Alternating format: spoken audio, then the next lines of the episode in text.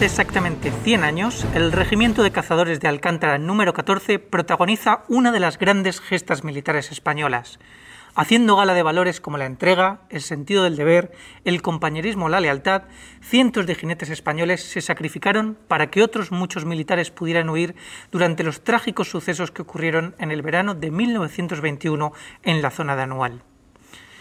Así lo recoge bien el coronel Carlos Domínguez de Prá en su libro La gesta del Alcántara y los valores militares, basado en el testimonio de 25 testigos que vivieron en primera persona aquellos momentos, 25 supervivientes de los pocos que lo hicieron del Alcántara. Hoy el Regimiento de Caballería Alcántara número 10, con acuartelamiento en Melilla, es el sucesor de aquellos héroes. Más del 80% de sus efectivos dieron entonces la vida en Marruecos, lo que les ha hecho merecedores de la máxima distinción militar, aunque ésta no les llegaría hasta 2012, la Cruz Laureada Colectiva de San Fernando. Aunque quizás llegase con un poco de retraso, suele decirse que más vale tarde que nunca, ¿no es así?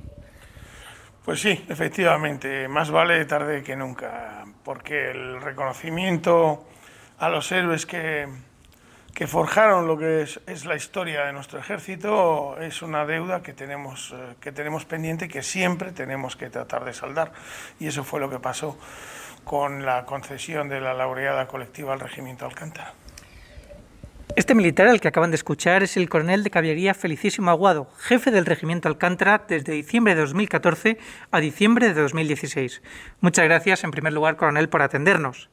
Si viajásemos en el tiempo un siglo atrás y nos trasladásemos eh, hasta el norte de África, nos encontraríamos hoy con un regimiento de caballería organizado en dos grupos y un escuadrón de ametralladoras, que se encontraba entonces bajo las órdenes del coronel Francisco Manella y de su segundo, el teniente coronel Fernando Primo de Rivera. Un total de 730 cazadores, entre los que destacaban los 640 jinetes del regimiento Alcántara. Coronel, ¿cómo combaten las unidades de caballería del Alcántara en anual? ¿Cuáles son sus características principales? Bueno, el regimiento de caballería Alcántara, que era el único regimiento de caballería que había en, esta zona durante los acontecimientos que, vamos a vivir, había efectivamente otras unidades de caballería en, en las unidades de regulares, donde tenían eh, escuadrones eh, de caballería que también combatían con las formas características del arma de caballería, con la carga, con el reconocimiento, con la seguridad. Pero digamos que la unidad más compacta, evidentemente, era el, regimiento Alcántara. Eh, durante los hechos del, año 1921, yo creo que situando un poco unos días, unos meses antes de, de, lo que fueron los acontecimientos trágicos de, de julio del, 21.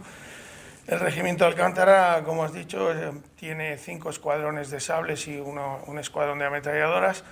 Está disperso por, la, por toda la zona de operaciones en diferentes, eh, en diferentes emplazamientos, va modificando su, su despliegue en función de las necesidades operativas y en las operaciones de ocupación normalmente va en retaguardia como reserva eh, con diferente entidad dependiendo de la operación que se fuera a llevar a cabo, pero durante todo este periodo de ocupación de, del terreno de 1920 y 1921, el regimiento Alcántara, igual que prácticamente todas las unidades de la Comandancia General de Melilla, no se ven involucradas en grandes combates, ni mucho menos. Y normalmente la forma que se tenía era eh, en vanguardia, se utilizaban unidades indígenas de regulares, algunas veces también unidades de policía indígena, eh, y ya en el, en el, núcleo, digamos, o en el grueso iban ya a lo mejor algunas unidades eh, europeas o de regimientos formados por españoles, y con la típica misión de la caballería de reserva, pues unidades de la Alcántara en algunas operaciones también fueron atrás. Y la, la entidad pues variaba, como digo, depende de la operación que se fuera a llevar a cabo. Y eso fue lo que más o menos eh, tuvo el regimiento, ya digo, disperso en toda, en toda la zona, en diferentes eh, cuarteles y cumpliendo diferentes misiones típicas de la caballería, la descubierta, la protección de convoys, etcétera, etcétera, hasta que se producen los acontecimientos de los que vamos a hablar en breves momentos.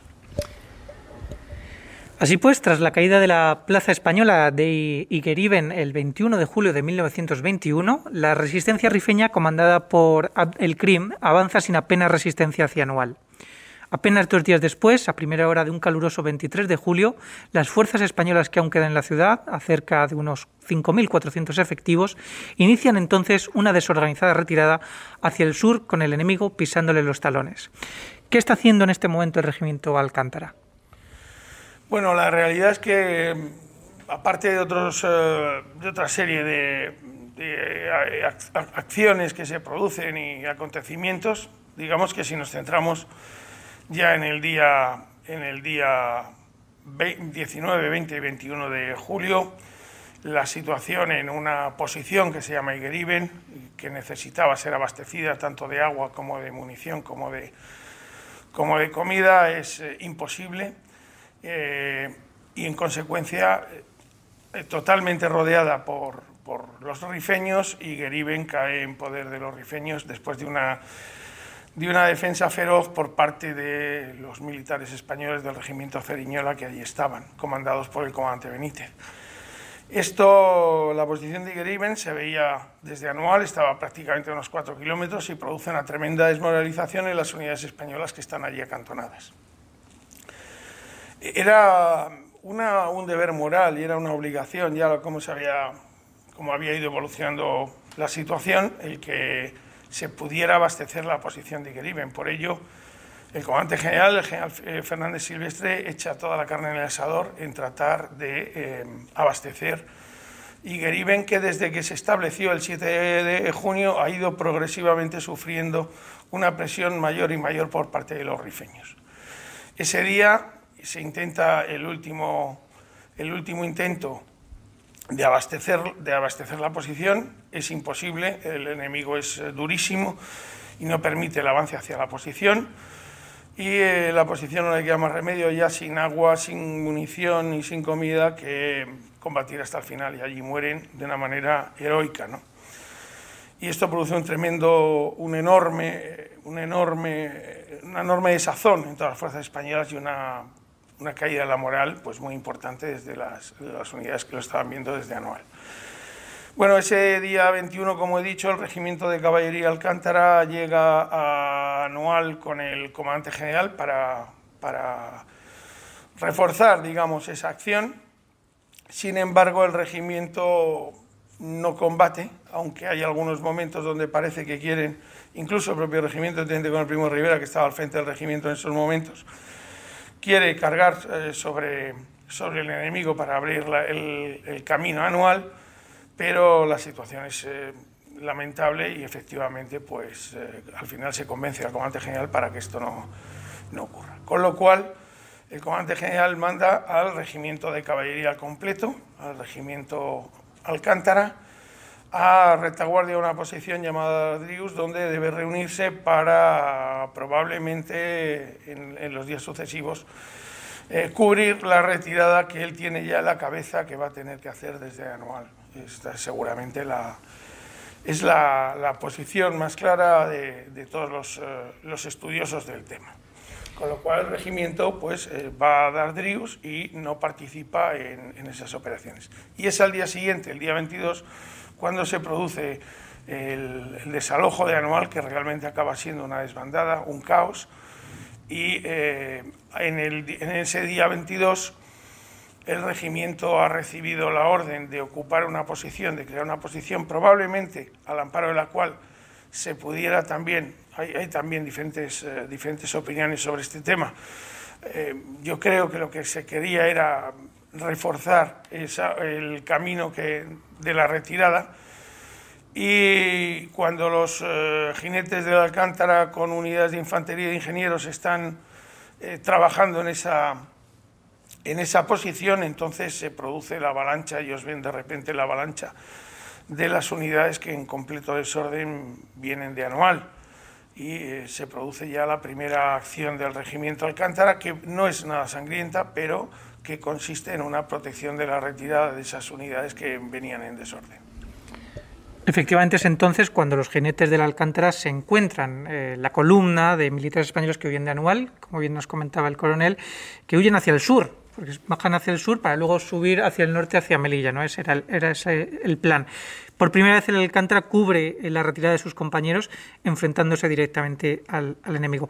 Los efectivos españoles se repliegan al puesto de Bentiev, eh, aunque poco después se evacúa esta posición y al caer la noche ya todos se encuentran en el campamento de Dardrius, que está un poco más al sur ¿no? de, que, que, Bentiev.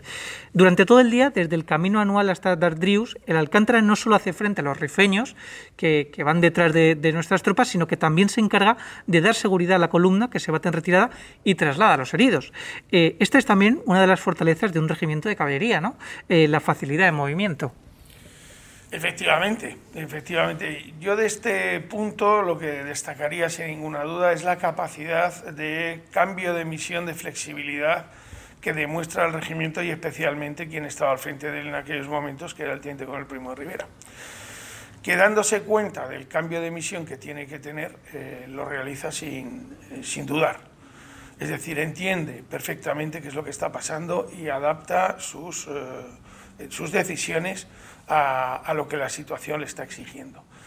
Eh, eh, como decía antes, no fueron unos grandes combates, los rifeños presionaban, también hubo determinadas acciones contra unidades indígenas que combatían del lado español y que se habían pasado al enemigo.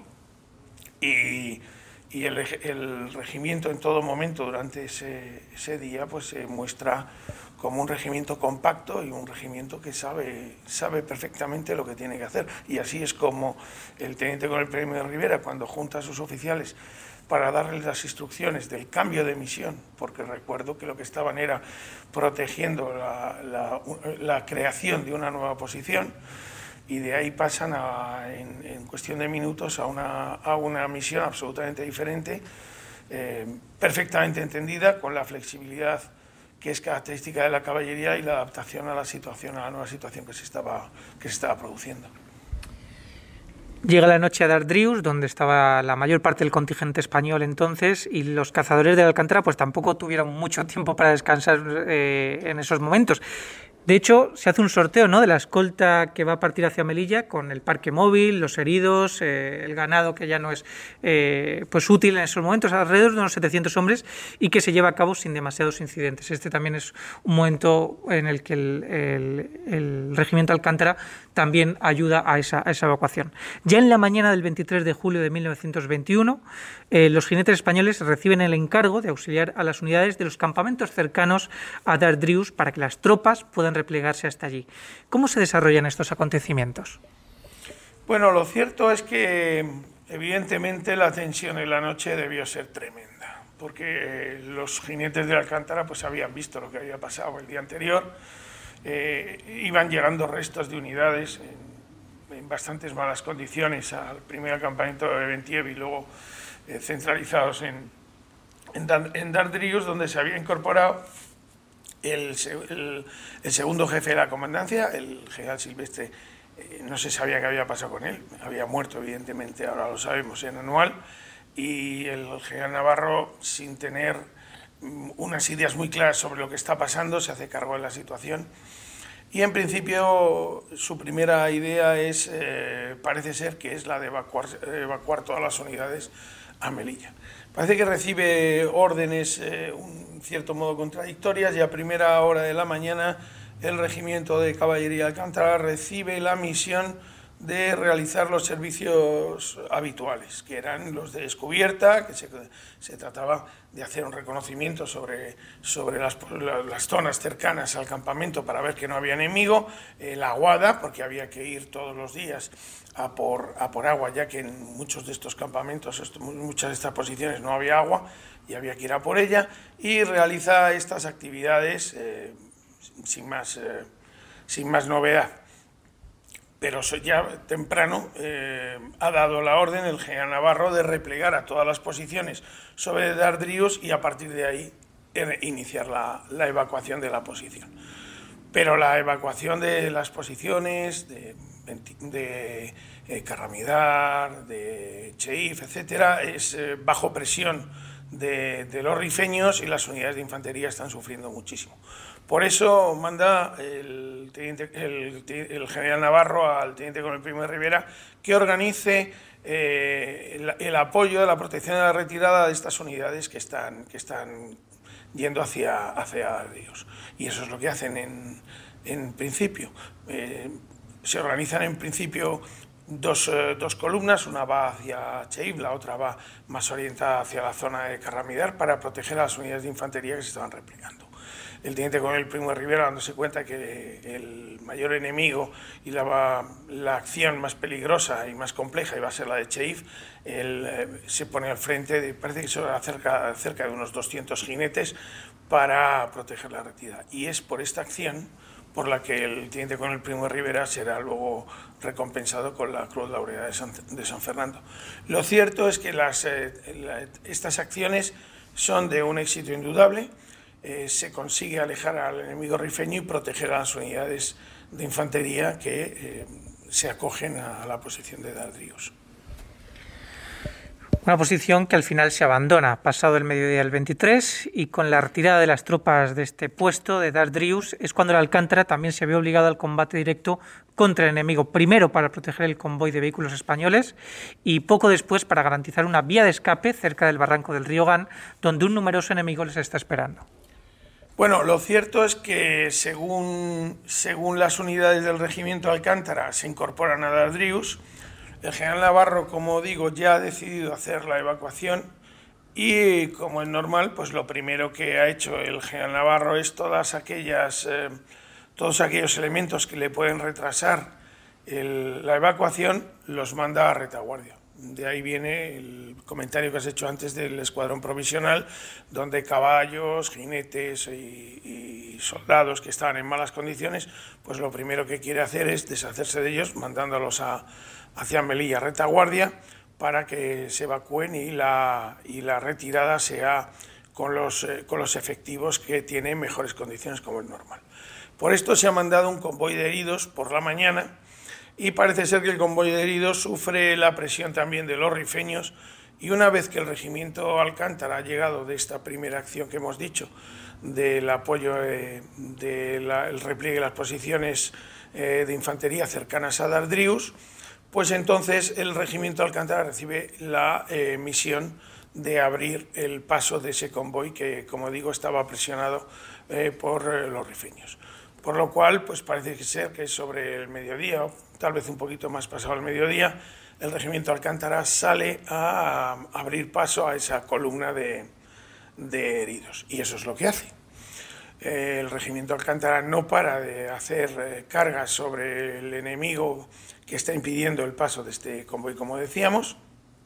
Y una vez que ha conseguido abrir el paso, pues eh, vuelve grupas y camina otra vez hacia la posición de Dadrius.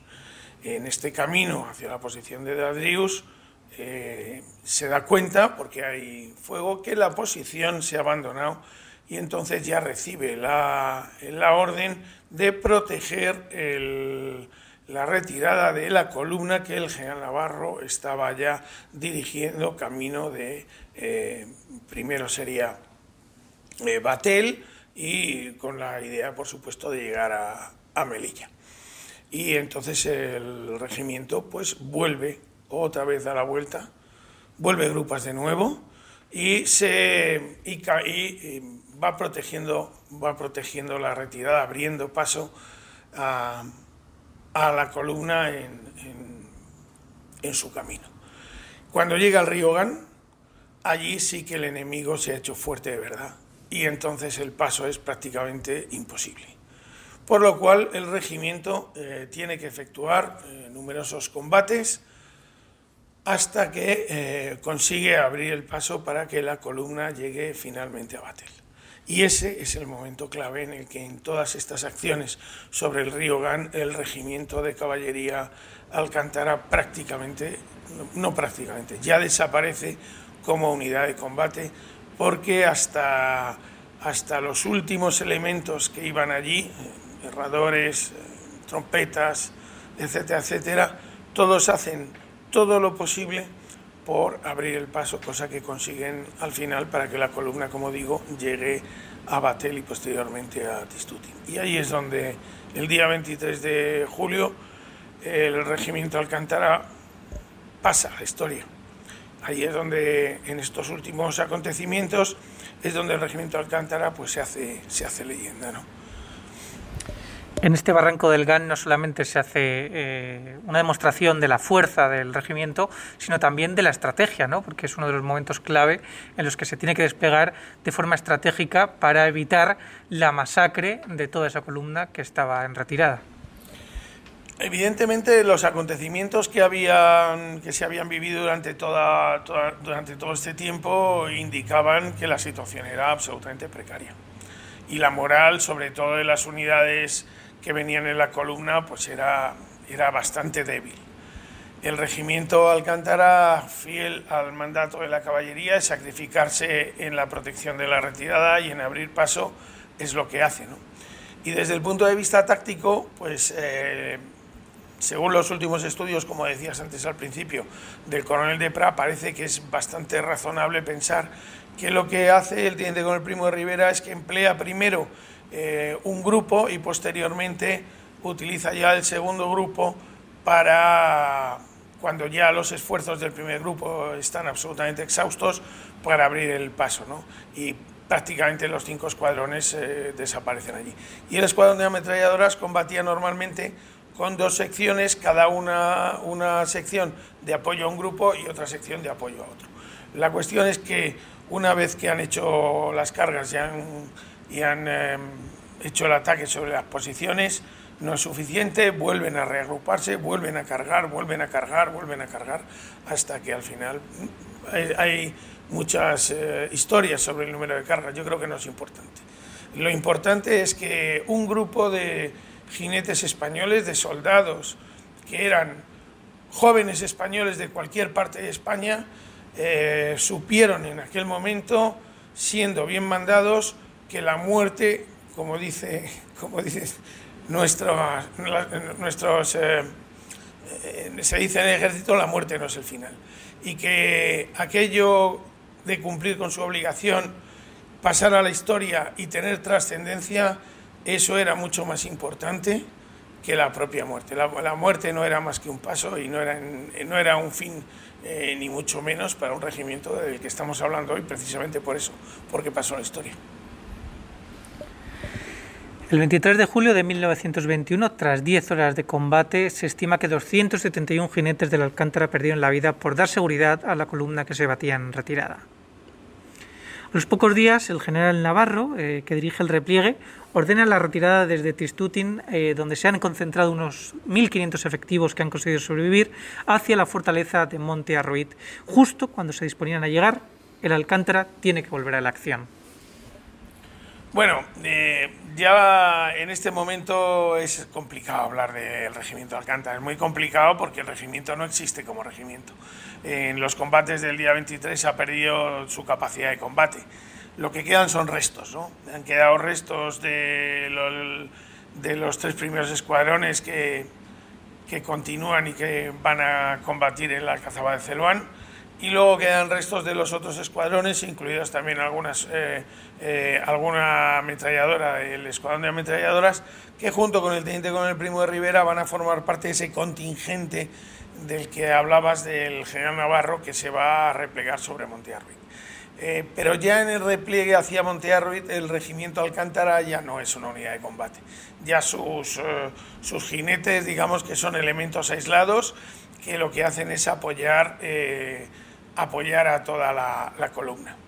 Sí es verdad que cuando llegan a Montearruit sí que hay una ametralladora de la, del, escuadrón de ametralladoras y con los jinetes que quedan de la Alcántara. Eh, no recuerdo exactamente la, la, cifra, yo no sé si son entre 20, 30 o por ahí, reciben la orden de proteger la puerta, que era probablemente el sitio más peligroso y allí con el capitán Triana, que era el jefe del escuadrón de ametralladoras, eh, se baten como, como leones porque después de, que el regimiento ha desaparecido, como ya he dicho, lo cierto es que tanto en Celoán como en Monte Arruid se puede ver que los eh, jinetes de la Alcántara continúan luchando de una manera muy, muy, muy sobresaliente.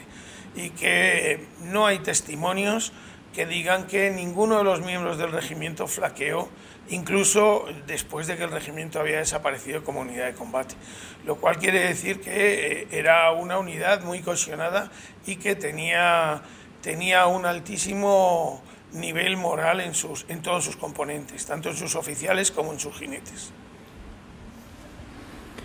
Finalmente, y tras varios días de asedios, sin víveres y con gran cantidad de bajas, los cerca de 3.000 militares españoles que allí quedan rinden Monte Arruid para intentar salvar la vida. Sin embargo, coronel, la clemencia no era una característica de la resistencia rifeña. Bueno, se ha hablado mucho también sobre, sobre el tema de la rendición de Monte Arruid. Hay, hay diferentes em, conversaciones llevadas a cabo principalmente por un comandante de caballería que pertenecía a, a la policía indígena que se llamaba Villar y que por el puesto que, que tenía encomendado en policía indígena era, tenía muchísimas relaciones con, todos los, eh, con todas las cávilas, los jefes de cávila, etcétera.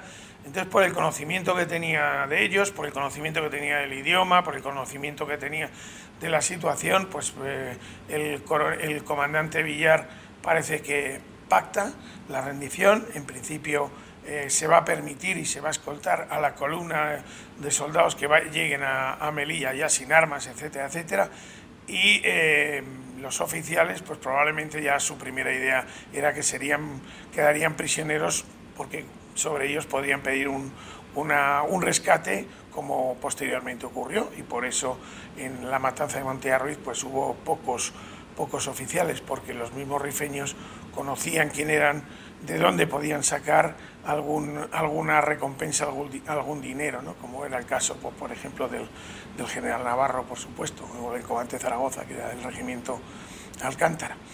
Bueno, la cuestión es que entregan las armas y cuando salen, pues se encuentran con que las, eh, los rifeños se tiran sobre ellos y se produce una matanza tremenda.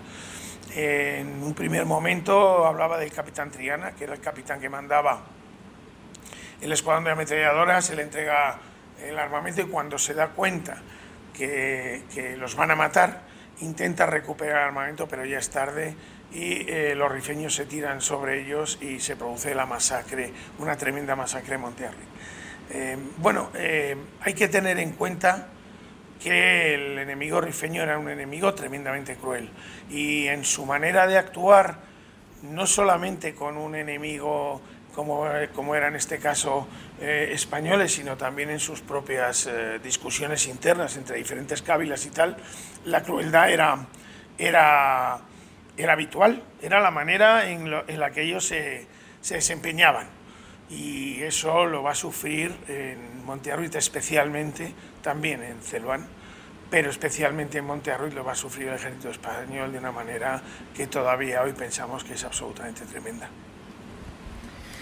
Coronel Aguado, siempre que se habla del regimiento Alcántara se destacan los valores militares. ¿Por qué son tan importantes y por qué tienen tanta relación con el regimiento Alcántara?